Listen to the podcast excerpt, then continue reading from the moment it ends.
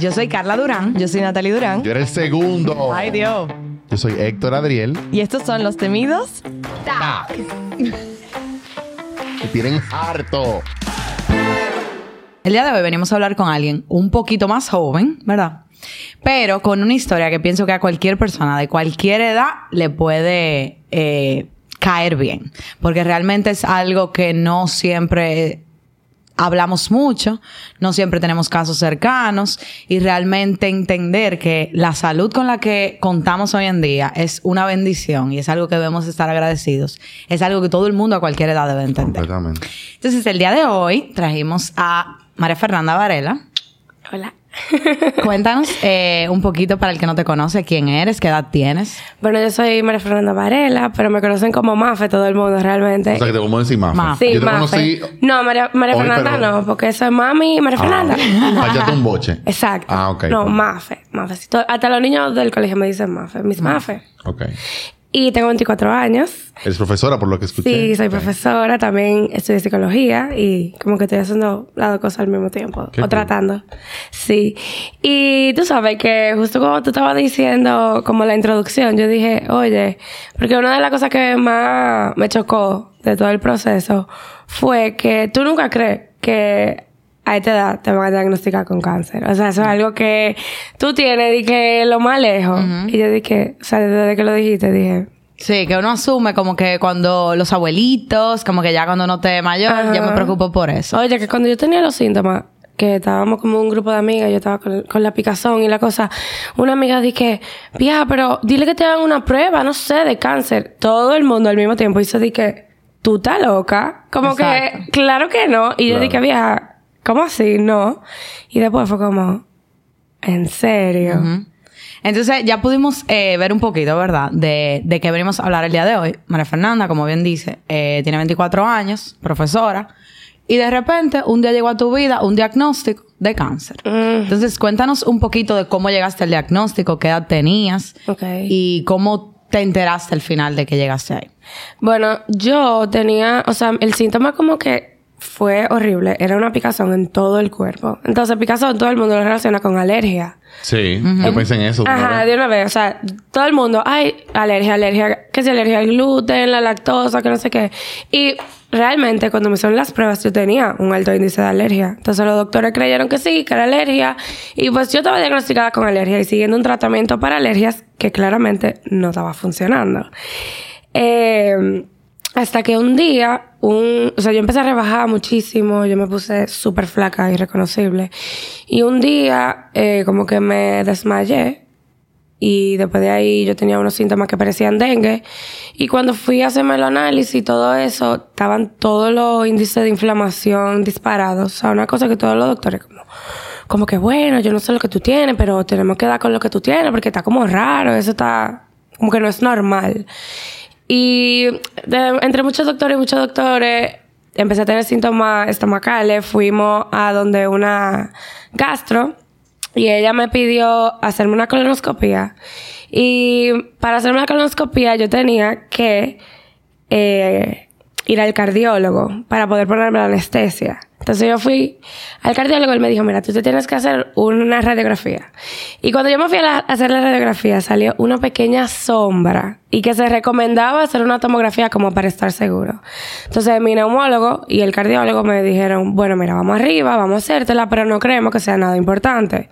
En la tomografía se vio tremendo tumorazo. ¿Dónde, ¿Dónde es el tumor? Eh, era en el mediastino. Yo creo que es como en el medio de donde está como los pulmones y la piel. O sea, básicamente tú te tenías que hacer una colonoscopía para ver un tema gástrico y de repente salió eso ahí, Exacto. te lo evaluaron y te dijeron que había célula cancerígena. Exacto. Me vieron el tumor y me dijeron como que mira, por la... Por la... Como que por la localización y por los síntomas no creemos que sea nada benigno. Eh, entonces hay que hacerte un PET scan para ver como si de verdad es un tumor. Y resultó ser un linfoma, que es bastante curable. Pero igual... Un eh, linfoma es como un tipo de cáncer o algo. sí, es un tipo de Que cáncer. Es menos grave o algo. O sea, es que en el sistema linfático y le da a la gente joven, entonces regularmente tiene un buen pronóstico dependiendo del tipo que sea. Hay muchísimo. Entonces también eso fue, eso fue un, ay, Yo ni me quiero acordar. Eso fue horrible porque, claro, me dijeron de que es un linfoma, pero hay muchos tipos, entonces dentro de dos semanas vamos a ver cuál es. Oye, esas dos semanas debieron parecer dos años. Yo no me acuerdo de esas dos semanas. De verdad, o sea, bloqueado, eliminado. Entonces, la primera vez que te dijeron a ti de la posibilidad, que es ese momento, ¿qué vino a tu cabeza? O sea, ¿qué pasó por tu mente? No, eso, eh, o sea, yo, yo ni sé, o sea, yo estaba como, como que no, no, no, yo, súper bloqueada. No, no como que hay un error, sino como, primero, cuando yo vi leí los síntomas del linfoma de Hodgkin, yo dije, eso es lo que yo tengo. O sea, yo me vi reflejada en los síntomas. ¿Tú googleaste los síntomas? Ah, de una vez. Ay, Ay, no, mi doctora, que no me oiga. Ay, mi doctora, que no. Señores, hola Natalie. Se supone que era Sí. smooth. Bienvenida. No, Natalie, fue tu culpa No, mi bloqueo. Fue tu culpa mi bloqueo. No, No, espérate, yo ahora voy a servir bien porque me trajeron ya mi La, traguito. ca- la calle está insoportable, Señores, atención, atención de Gisette, por favor. O sea, Dije set. Dije set. ¿No Correcto. dice? Bueno, ah, DJ set. no No. sé. Entonces, atención a esa gente. Sí. Que está insoportable el tráfico. Yo te sirvo un traguito Sí, muy ahora. bien, entonces gracias. sigan hablando. Vengo ahora. Gracias. ¿Te sirvo uno? Sí, por favor. Ok. Tanque de Eh, Sevilla. Ya yo tengo uno, ¿eh? No es que me van a dejar seca. Entonces, Mafe, eh, todo este proceso, cuando llegamos al primer diagnóstico, ¿qué edad tú tenías? yo, fue hace un año, o sea, yo tenía, yo tenía 23 cuando le... Sí, yo tenía 23. 23. Yo cumplí 24 ya en el proceso. Ok, en ese momento ya tú estabas trabajando, ¿verdad? Ya tú eras Sí, profesora. ya, yo- ya yo, ta- ya yo tenía todo. O sea, mi vida ya estaba diagno- diagnosticada. Ya yo me había graduado de la universidad y todo. Ok, y entonces, ¿cuál fue el proceso a partir de ahí? El neumólogo que me trató me conoce de muy pequeñita. Entonces él me hizo la diligencia de contactarme un neuro, un neuro otra vez, un cirujano cardiotorácico que me iba a hacer la biopsia. Cuando nosotros fuimos donde él, él entendía que ya mi neumólogo me había dicho que eso era cáncer, que y él empezó a hablar y mi familia y yo dije, ah, o sea, espérese, no hay ni siquiera una posibilidad de que sea benigno. Y él como que, ah, yo no sabía que ustedes no sabían. Ay, Porque fue todo súper rápido. Entonces, él ahí nos explicó y me hicieron la biopsia un día de fiesta, el 16 de agosto. Porque él se iba el otro día de viaje y él dijo como que no, yo no quiero esperar, entonces vamos a hacerlo el miércoles. Y ese mismo día yo me hice toda la prueba, fui al cardiólogo, ahí mismo en la UCE. ¿Se pueden decir nombre aquí? Sí, sí, sí. no importa. Sí, no importa. y y nada, me hicieron la biopsia y ahí fue que salió que sí, que era un linfoma y teníamos que esperar dos semanas para saber entonces qué tipo, para saber cuál iba a ser el tratamiento y como que si se curaba o no. Entonces, por eso te digo, yo bloqueé esas dos semanas. Yo no me acuerdo lo que yo pensé, sentí, porque imagínate, podía ser el mejor de los casos o el Claro. peor de los casos. Entonces, como que todo el mundo sabía, pero nadie, nadie decía nada. O sea, todo el mundo estaba como en un, en un aura como de, va a ser, va a ser curable, tú verás, como que tranquila, todo va a salir bien.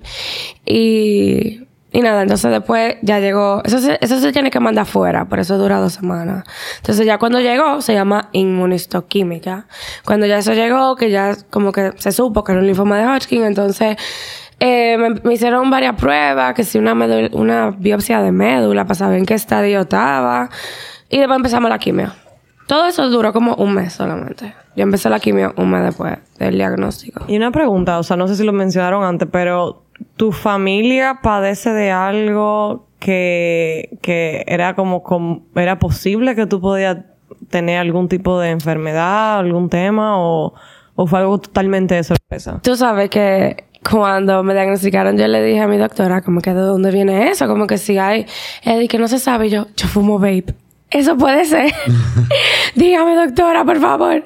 Y ella dije que no, eso como que no tiene Relación. No, no tiene relación. O sea, eso no se sabe de dónde viene. Eso como que simplemente pop. ¿Aparece ya? Aparece y ya. Y en gente joven. Y hay... hay Ah, ok, eso te iba a preguntar, o sea, hay algo Sí, que gente. nada más como, como Ah, los- de hecho, hay muchos tipos de linfomas. Entonces, el que yo tenía era el linfoma de Hodgkin, que es, es agresivo, pero se cura más fácil por eso mismo.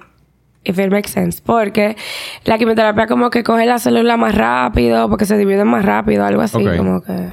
Entonces, automáticamente, Mafe recibe el diagnóstico. ¿Cómo se detuvo tu vida para literalmente tratar esto? Ok, espérate. Esa pregunta está fuerte. un traguito. Yo, hasta yo me lo voy a dar el traguito. O sea, bueno, inmediatamente fue, fue como un mes de incertidumbre. Me acuerdo, septiembre. Yo no fui al, al trabajo ese mes. Yo... Tú das de licencia, me imagino, ¿no? Sí, O sea, yo estaba de licencia, eh, yo no fui y en mi trabajo, o sea, fueron súper, o sea, súper buenos. Eh, yo no fui ese mes y era como tratando como de adaptarme, tú sabes, como, como ver cómo iba a ser todo, cómo la quimioterapia me, me iba a dar, si como que yo iba a poder. Eh, entonces tuve la primera quimio, tuve dos en septiembre y Ah, fue ahí mismo. Sí, fue, fue de una vez. O sea, fue súper de una vez. Tuve dos y fue... Eh, o sea, la primera fue como chocante, porque la primera es algo que yo nunca había recibido. Entonces, claro, mi cuerpo se lo encontró como, como ¿qué es esto? Eh, yo no comí esa, esa primera quimio, no comí casi nada, tenía mucha náusea, dolor de cabeza, como así, como estaba como súper tumbada. Pero después, dos, tres, cuatro, fueron un poquito más como llevaderas. Y se creó como una rutina, o sea, full. Mi vida estaba concentrada en médico y tratamiento. Pero yo logré como ir al trabajo algunos días. Yo iba, yo después de la quimio duraba, yo me daba la, quimio los viernes. Entonces sábado, domingo, lunes, martes, yo me la pasaba en mi casa. El miércoles era como, si me siento bien voy, si no me siento bien no voy. Jueves y viernes iba. Entonces la semana de arriba yo estaba súper bien. Yo decía que mi vida era como Hannah Montana. En verdad. Literal. That's the Suena como Eh, eso. jurado, yo tenía una semana que era como que yo estaba en cama y yo no quería hablar con nadie y me sentía súper mal. Y entonces la otra semana era como, uff, Mira. me siento súper bien porque entonces la quimio me iba, me iba quitando los síntomas. Pero entonces después, eh, como que el jueves era el día que yo mejor me sentía, pero el otro día tenía Volvía. quimio. Entonces era como, eso era un poco... Y antes, y el día antes tu de, de la quimioterapia, no te daban, nosotros hemos hablado, hemos hablado en varios episodios de lo que se llaman como Sunday Scaries. ¿Tú sabes lo que son los, los Sunday Scaries? O sea, Los ajá. Sunday Scaries es como el domingo, el día antes de Ajá, que, de que te vas que para el trabajo, te da como que hay el lunes. estrés Sí. de lo que va a ser el lunes. ¿Te dio eso con relación a lo de la quimio? Porque tú el jueves decía, miérquina, Mañana me toca. mañana me toca. Tú sabes que uno, dos, como hasta la quinta, no me pasó. Eh, yo creo que, bueno, en diciembre, sí, en la quinta me pasó, en diciembre, porque me tocó un 30 de diciembre. Wow. Wow. Ese fue el único día que yo dije, lloré allá. O sea, que me decían, hola, y yo, "Ah, no quiero hablar con nadie. Sí. O sea, y era que literalmente me miraban y yo empezaba a llorar. Eh, y el jueves, antes de esa quimio, yo no quería. O sea, fue la única que yo tuve como, no quiero, no quiero, no quiero, y mañana no quiero, no quiero, no quiero, no quiero. Y el, esa fue la quimio que más duro me dio. O sea, como yo dije, wow, yo no sé si fue como que la, la actitud con la que como que tuve antes y durante. Esa fue la que más duro me dio. O sea, la boca se me llenó de llagas. Yo me sentía súper mal, no comí porque no podía comer, no podía tragar, no podía hacer nada, no dormía. Y esa fue la peor. Después de ahí, como que yo le cogí un poquito el truquito. Ya yo sabía que me iba a dar náusea, entonces yo llevaba paleta, el olor no me gustaba, usaba mascarilla con mentol o con alcohol, me ponía audífono para no oír la máquina. Entonces ya como que uno le va cogiendo el truquito y era más llevadero. Para disminuir como Exacto. eso, claro, ese Y, maltrato. mi- y mira eso que tú dices, como tú le cogías el truquito, pero era el mismo proceso. Sí. Y mira cómo te impactó de manera diferente, momento diferente. Y es lo que nosotros vimos hablando en otros episodios, de que el poder de la mente se te refleja Yeah. en todo tu físico. Sí. Entonces mira como algo de que, mira, que en el 30 de diciembre, año nuevo, mm, o sea, tú lo estás viendo de una perspectiva totalmente diferente que nunca te ha tocado en tu vida. Entonces, e- e- es súper bueno como tú lo dices, porque te enseña como que a valorar más las cosas y ver la vida de otra perspectiva, de que, mira, o sea, mira cómo te cambia de un día para otro. Tú el año pasado Sí. estabas en otra, en otro momento totalmente diferente. Sí. Y mira cómo hoy tú tienes otra realidad. Eh, o sea, eso ha sido como lo más increíble para mí. Como que qué tan rápido puede cambiar algo. O sea, como que el año pasado, para esta fecha, yo estaba entrando como que en uno de los procesos más difíciles para mí. y, y hoy es tan difícil como que, o sea, aso- o sea, aprender a vivir con eso. Porque inmediatamente tu mente como que trata de, eso no pasó. Y en realidad eso no es sano. Entonces tú tienes que tratar como de buscar la manera de incluirlo en tu vida y como que sea un recuerdo o tal vez no te lo presente todos los días, pero que no sea algo como que no, cáncer, no, yo no tuve, tú sabes. Y eso es difícil porque, ¿qué te digo? O sea, yo estoy hoy bien, estoy en el colegio, estoy trabajando, en mi, en mi vida social súper mejor porque no tengo síntomas, puedo salir, puedo hacer muchísimas cosas que no hacía antes, pero entonces llega el pensamiento de, ¿y si vuelve? O, ¿y si vuelve a pasar lo mismo que pasó el año pasado? Que tú tuviste que parar todo. O sea, y era difícil porque, por ejemplo, yo estaba haciendo una maestría que tuve que parar y tenía tres de mis mejores amigas fuera haciendo la maestría, la terminaron. O sea, tú, Tú sabes. vivías- o sea, tú estabas viviendo fuera en ese momento. No, no, no. era aquí. ok. Yo estaba aquí. Gracias a Dios. Porque tú te imaginas. Ve- justo, yo me quería ir y justo decidí hacerla virtual. Para que tú veas cómo son las cosas de la vida.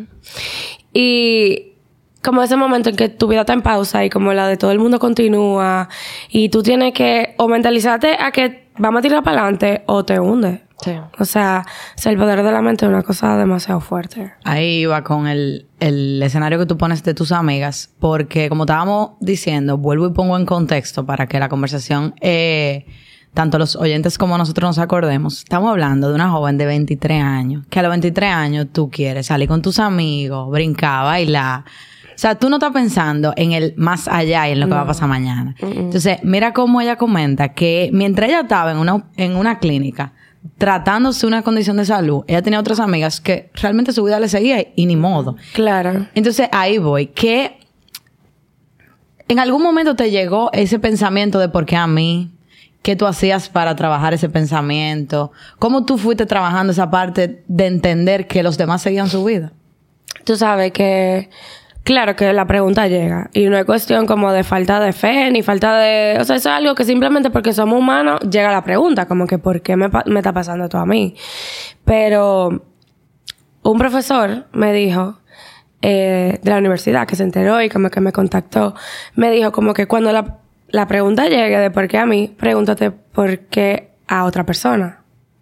Como que, nada, o sea, todo el mundo tiene su realidad. Y si tú estás diciendo por qué a mí, el trasfondo de esa pregunta viene siendo como que tal vez tú quisieras que le pasara a otra persona. Y en verdad, no. Como que ahí yo dije, tú sabes qué.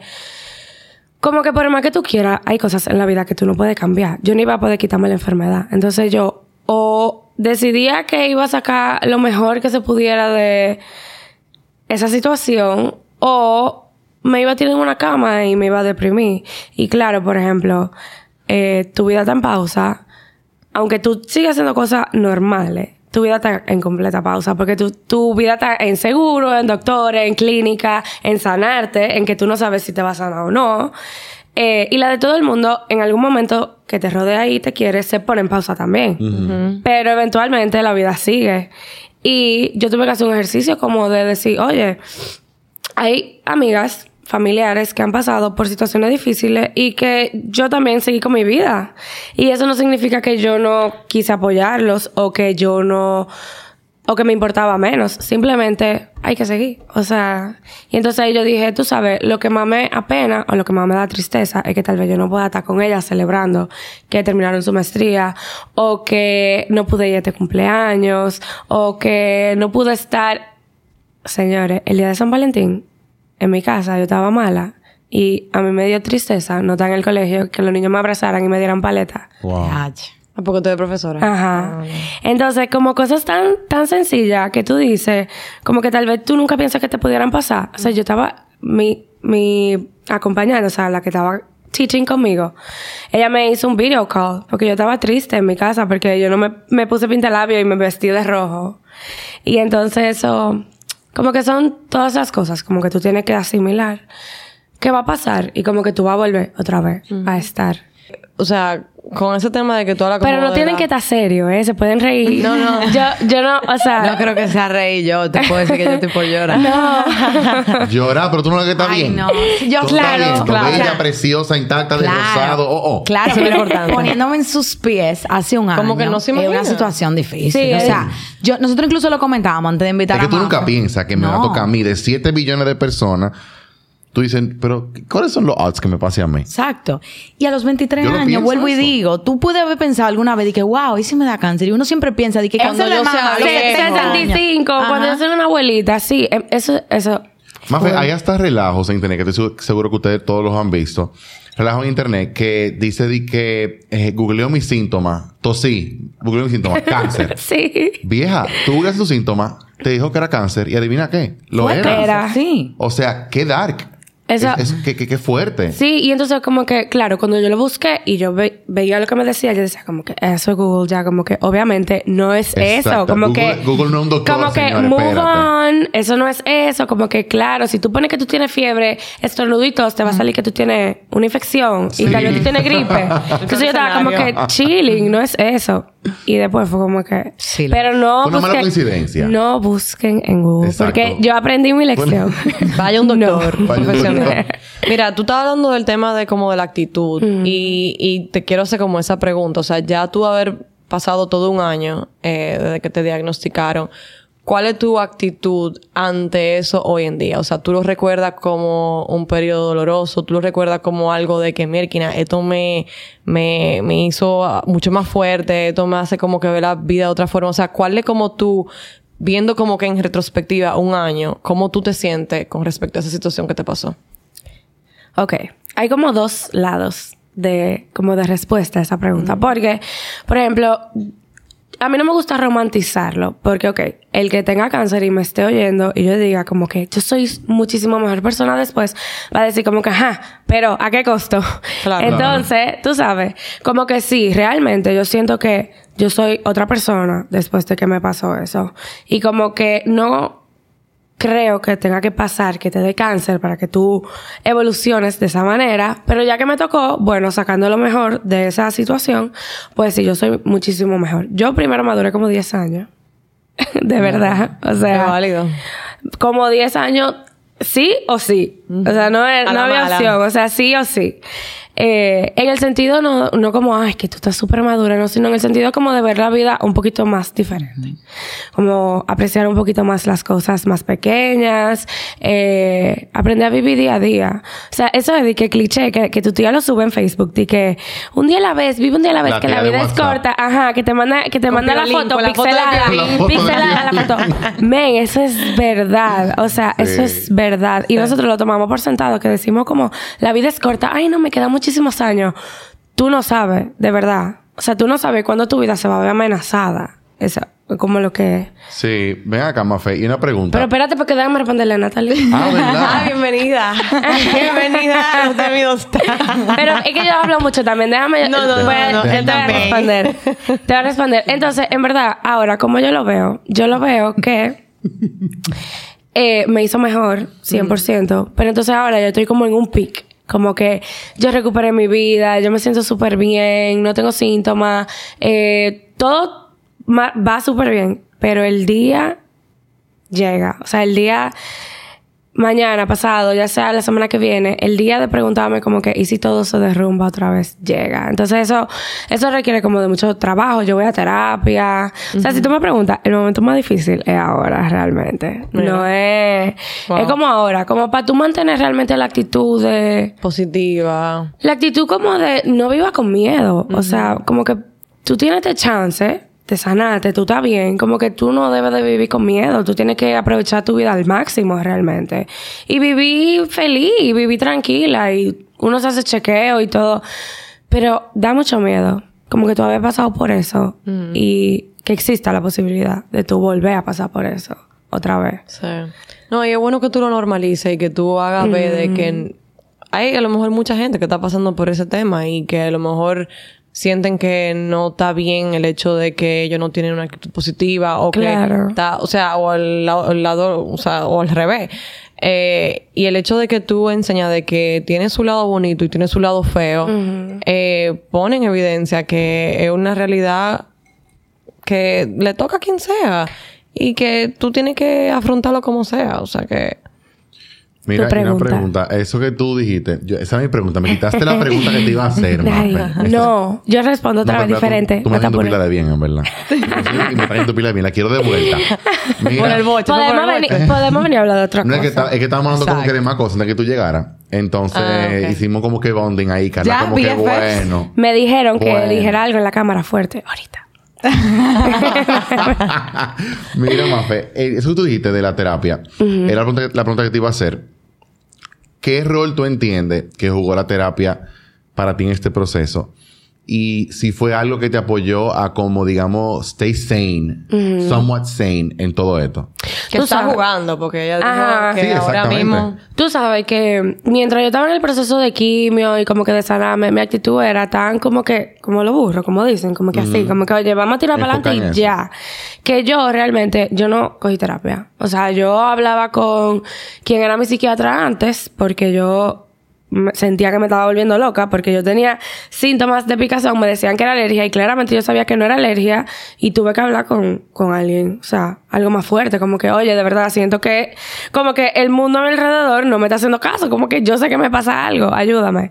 Entonces yo como que hablé con él un par de veces mientras tuve en la quimio, pero yo estaba tan concentrada como que en que tengo que tirar para adelante, que como que todo lo que despertó el cáncer, vamos a decir, las emociones y cualquier situación mental, yo la dejé de lado. Eso no está bien, pero fue lo que me funcionó en ese momento.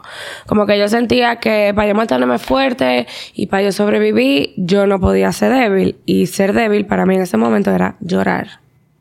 Entonces, o hablar del tema.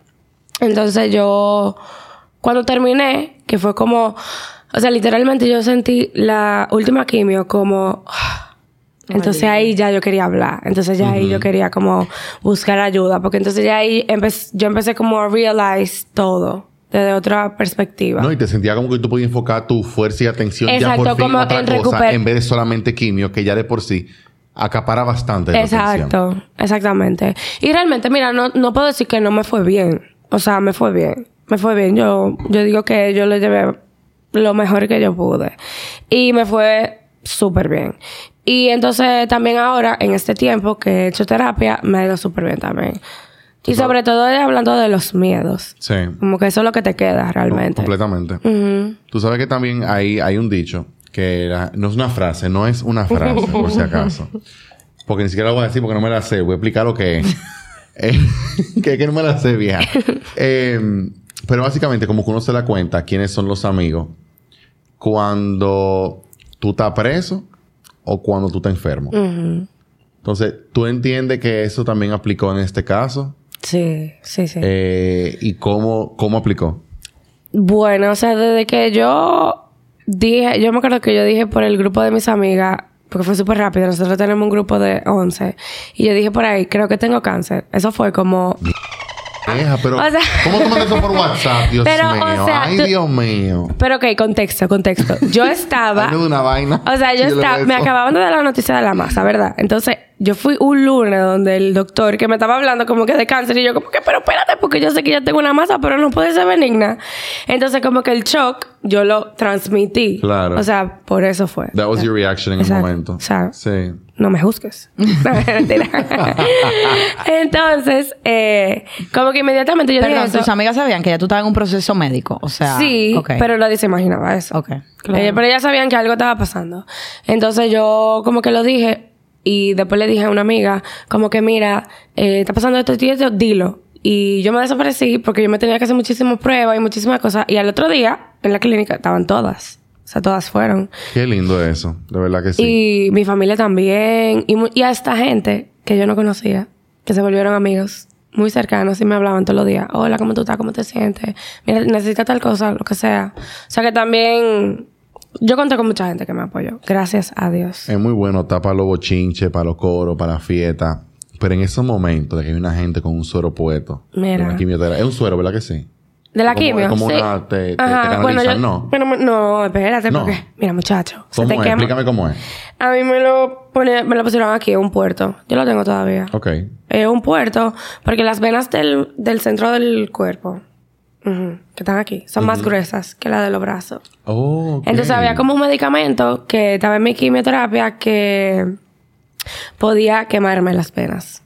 Entonces por eso la doctora prefirió que fuera un puerto. Ya. Y es mejor porque casi no se siente, no duele. Ok. Es mejor No. que te canalicen. Pero eso, eso, eso que decía, como de que es muy fácil eh, eh, y Sí. irse de party, de lo que sea, con un amigo, y eso es lo más chulo y llevadero, pero en, en ese momento que una persona te necesita para lo que no es divertido, para lo que es difícil, para lo que es aburrido, digamos, llamémosle así. O lo fuerte. Porque O a veces la gente le huye porque- a eso. Porque como que... Literal. Ay, no. Ahí es que usted da cuenta. ¿Quién es quién? Sí, porque también, o sea, poniéndonos también en el lugar de las amigas, eh, uno tiene tan miedo qué decir, qué hacer. No quiero decir, por ponerte un ejemplo, ay, que me pidieron amores, estoy súper feliz, Ajá. pero yo no se lo quiero decir a Mafe porque Mafe está pasando por otro proceso que lo mío es un disparate para ella. Entonces, es como Wow, que mira. Sí, eso tú no quieres ni siquiera tu felicidad transmitírsela a una persona que está pasando por un momento difícil. Sí, y eso, por ejemplo, yo lo sentí, no con mis amigas directas, pero sí con personas más cercanas. Como que a veces le daba cositas y yo como que, dime, yo estoy bien, o sea, como que Y yo voy a tranquila. feliz por ti como quiera, Exacto, man. claro, porque al principio tú dices como que te llega como el sentimiento como que diantre, yo quisiera estar ahí, o como que, pero ya después tú te alegras, o sea, son tu gente, tu gente y tú estás feliz por ello. Claro. O sea, como que eso no... ¿Y tú sientes que tener esa red de apoyo de tus amigos Sí. hizo una diferencia importante? Sí, sí, sí. Sí, de mis amigos y mi familia y mi novio. Y, o sea, mi novio y yo teníamos ocho meses saliendo. Wow. Y, o sea, yo le dije, yo le Ah, dije. en honeymoon face. Yo le dije, yo le dije, cuando me lo dijeron, yo le dije como que mira, de verdad, sin show, sin nada, como que tú te puedes ir, yo no te voy a juzgar. O sea, esto, esto es duro. Porque, ajá, yo sé que yo tengo cáncer. O sea, yo sabía en ese momento que yo tenía cáncer, pero yo no sabía, y yo no sé, y nunca voy a saber, espero en Dios, lo que es acompañar a alguien que Claro. tiene cáncer. El proceso. Entonces yo le di la opción, yo le dije como, y él me miró como que vieja, tú estás loca, o sea, no. Y te, y te, te acompañó el... el Nosotros estamos ese. Yo a hombre. punto de llorar. Espérate, ¿Cómo él se llama? Eduardo. Eduardo, mira. Mira, un Quiero aplauso que para sepas que tú Eduardo. eres un, la definición de lo que es y debe ser un hombre. De verdad que sí. O sea, ahí yo, yo me voy a llorar. Tú sabes que tú lo dices así como que, como Ajá. que cualquiera Qué podría pensar de que, ay, sí, ella lo dice como para cumplir, por decirlo así. Pero se han visto casos, señores, de gente que deja a las parejas en esos momentos. O sea, yo he visto personas y lo vemos en la película, en la serie y lo vemos en la vida real, que por ejemplo están pasando un proceso, sobre todo pasa psicológico, que mucha gente no lo entiende. Por ejemplo, que una persona esté en depresión o que una persona esté pasando por momentos difíciles y el otro dice, se lo estoy inventando, o sea, que, ay, no, yo voy a salir de eso. Y salen de ese Es tipo de relaciones. Sí. Obvio, en tu caso es diferente porque no fue algo que nadie pueda asumir que fue una decisión, porque ni modo. Pero eh, Sí. Realmente ahí se valoran las personas porque sí hay mucha gente que le huye a ese tipo de situaciones. Y tú sabes, yo sobre todo lo dije porque, claro, gracias a Dios salió bien, pero yo podía verme enferma, yo podía quedarme calva, yo podía no tener hijos. Y nosotros habíamos hablado como que no de tener hijos, claro está, pero sí como que ambos, a mí me gustaría tener una familia, él también lo había expresado, él decía como- Aspiraciones en la vida. Exacto, Lo que como es las aspiraciones de la vida. claro. Y yo sabía que eventualmente en algún punto de su vida él quería ser papá y yo no sabía si yo iba a poder tener hijos. Y yo como que en ese momento, que todavía todo era muy incierto, yo dije como que tú no te tienes que quedar, de verdad. O sea, de verdad que te puedes ir. De verdad que me duraste 10 años. En verdad, sí.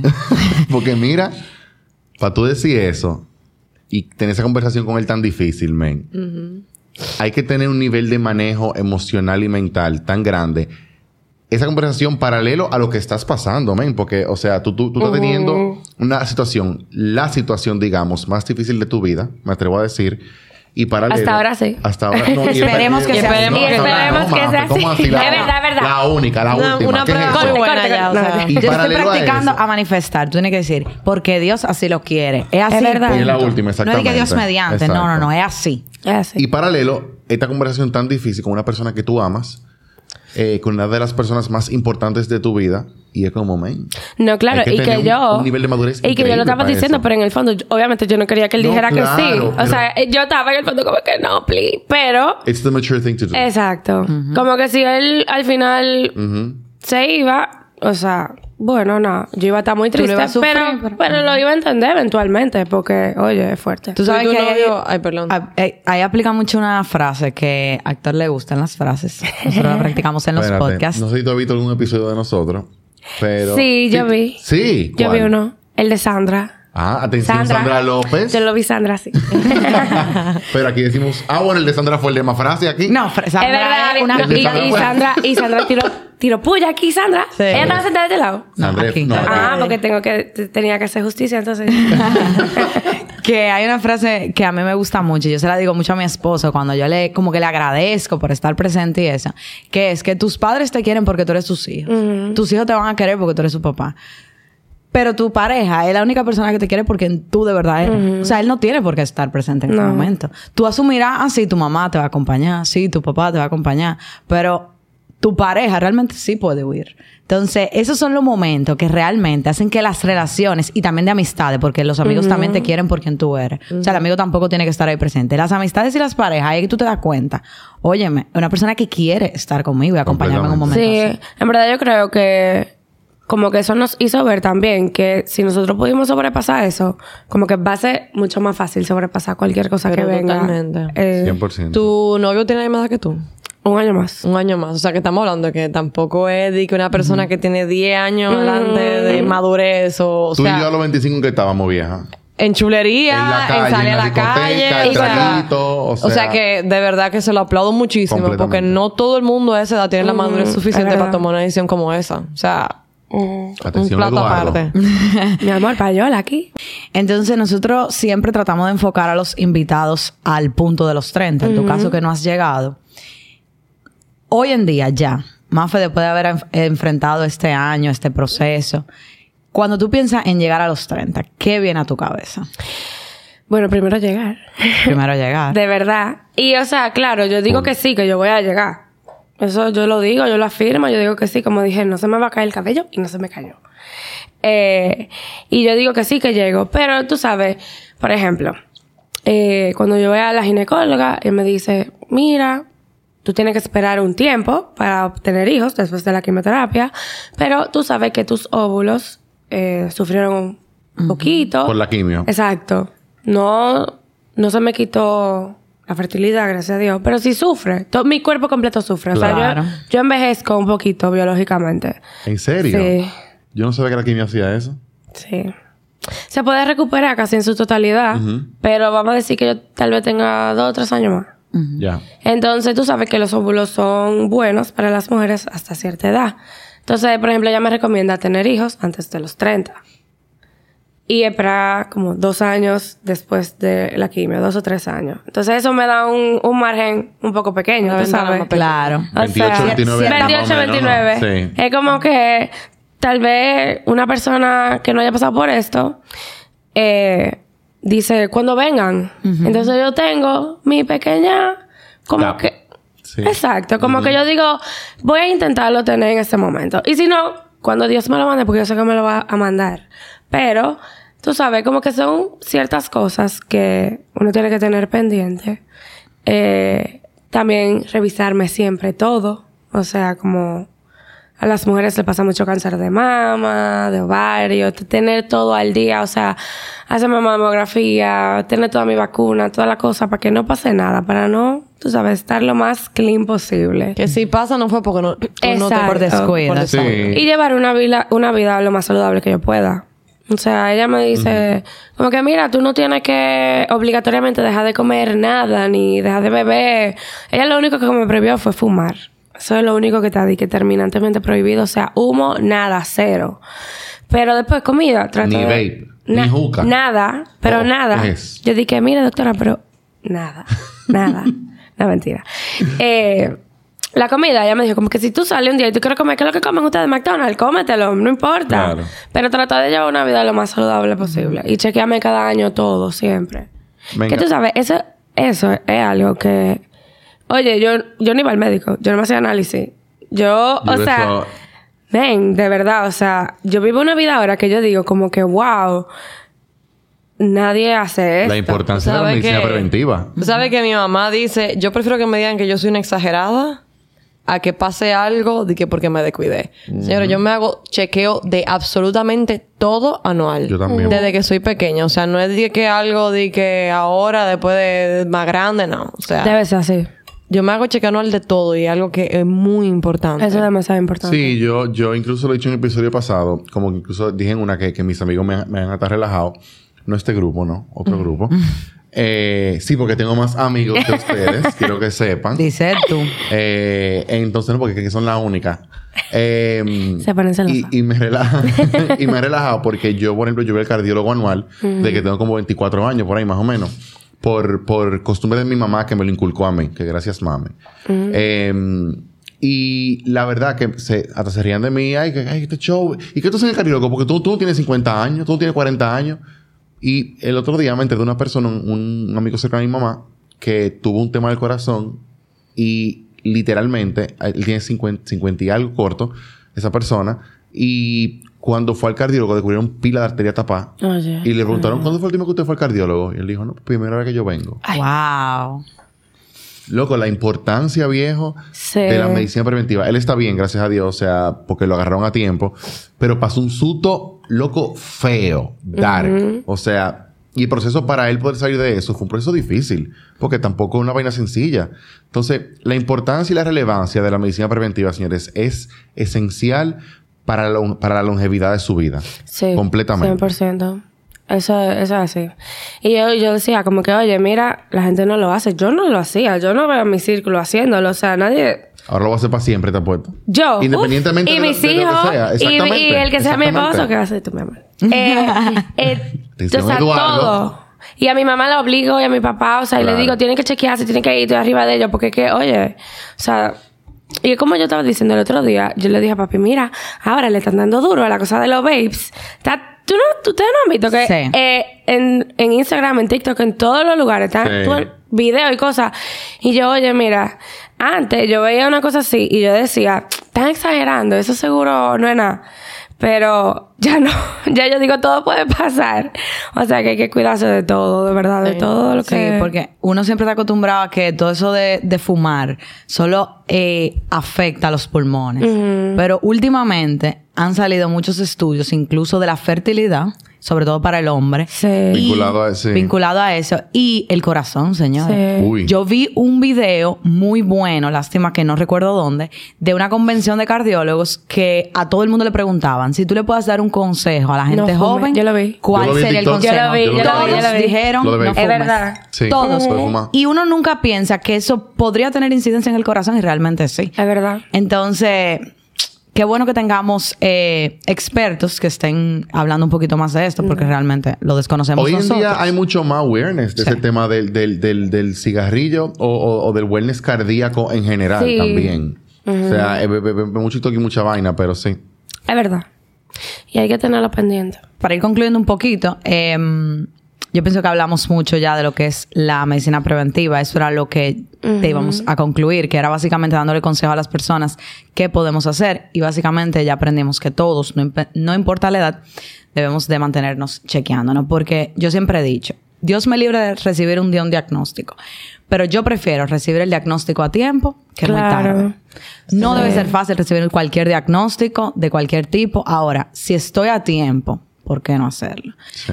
Y con la historia de Mafe podemos aprender un poquito también de cómo la salud no lo es todo, pero realmente sin la salud No todo lo demás es nada. Sí. O sea, tu vida se detiene, todo. O sea, ya, tú no tienes salud, no importa si tú tienes mucho dinero, no importa si tienes muchos amigos, mucha fama, muchas cosas materiales, No ya, importa. se acabó.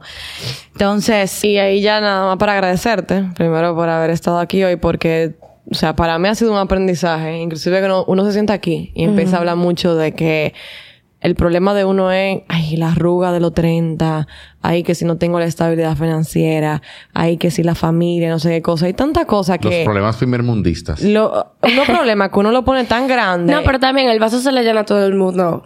O sea, Sí, pero mira cómo hay una perspectiva de otras personas que tú estás viendo la vida de otra forma. Sí, tú ves como que sí, yo, 100%. que- yo- Y volvemos al tema de que siempre decimos como que llegar en salud. De tener salud. De tener salud. Entonces, gracias por compartir tu historia porque esto nos ayuda como que a nosotros analizando un poquito más de qué cosas no tenemos que empezar a priorizar en nuestra vida. Sí. Y olvidarnos de cosas un poquito más banales que realmente no nos suman tanto. Si yo pudiera decir dos cosas, así como lo más importante para mí. Uno es que nada es tan malo como parece. O sea, todo tú le puedes buscar la vuelta y tú puedes salir de esa situación. O sea, a veces uno siente que el mundo se le está acabando y de verdad hay una forma de salir y hay una forma de lograrlo y hay una forma de que no sea tan malo como parece. Qué lindo eso. Y, y dos, eh, sería como que cuidar a la gente que está cerca de ti, darle cariño. O sea, por ejemplo, sin mi mamá y mi papá, yo, yo, no, yo no lo hubiese logrado. O sea, mi mamá estuvo conmigo en cada quimio, en todo momento. O sea, cuando yo lloraba, no lloraba, me reía. O sea, ella paró su vida y tuvo al lado de mí. Y tal vez yo no llevaba una relación tan cercana con ella por el estar en el día a día, que si estoy trabajando, que si estaba en el gimnasio, que si... Y a veces le decía buen día, mami, y buena noche. Y, por ejemplo, ahora yo estoy mucho más pendiente de estar pendiente de ellos, de saber de ellos, porque realmente uno vive... Uno vive como en el rush. La vida es un Como- ratico. Ajá. Y como tú decías, tú no sabes si mañana cambia. Uno no sabe. De verdad Mañana que- puede pasar lo que sea. Em, para ir concluyendo también, eh, yo quiero recomendarle a todo el mundo que te siga, da tu cuenta, por favor. Bueno, es María FDA, que es la abreviación de Fernanda Varela. Aparecerá ahí. Exacto. Ahí la pueden buscar y de verdad búsquenla, señor. Y nosotros hablábamos antes de invitarte que tú tienes un don de la palabra envidiable. Ay, Tu gracias. valentía. O sea, de verdad que uno se sienta a leer los posts tuyos y es una cosa de verdad que es sumamente gratificante porque Gracias. hace entender todo lo mismo que Natalie decía. De igual forma, a tu círculo, que por, personalmente he visto varios videos, o sea, tus amigas, tu novio, tu familia. Unas estrellas. De verdad, Ay. hay que dársela. O sea, se han encargado de hacer esta experiencia un poquito más agradable. Tenía que venir hoy a, a ver, a grabar el episodio. Ay, hombre. Y a nosotros nos pueden seguir, arroba los temidos está. Se pueden suscribir a nuestro YouTube. Estamos también disponibles en Spotify y en Apple Podcast. Y Y también suscribirse a Patreon. El link también aquí abajo. Patreon.com slash los temidos ta. nos vemos todos los miércoles. Bye.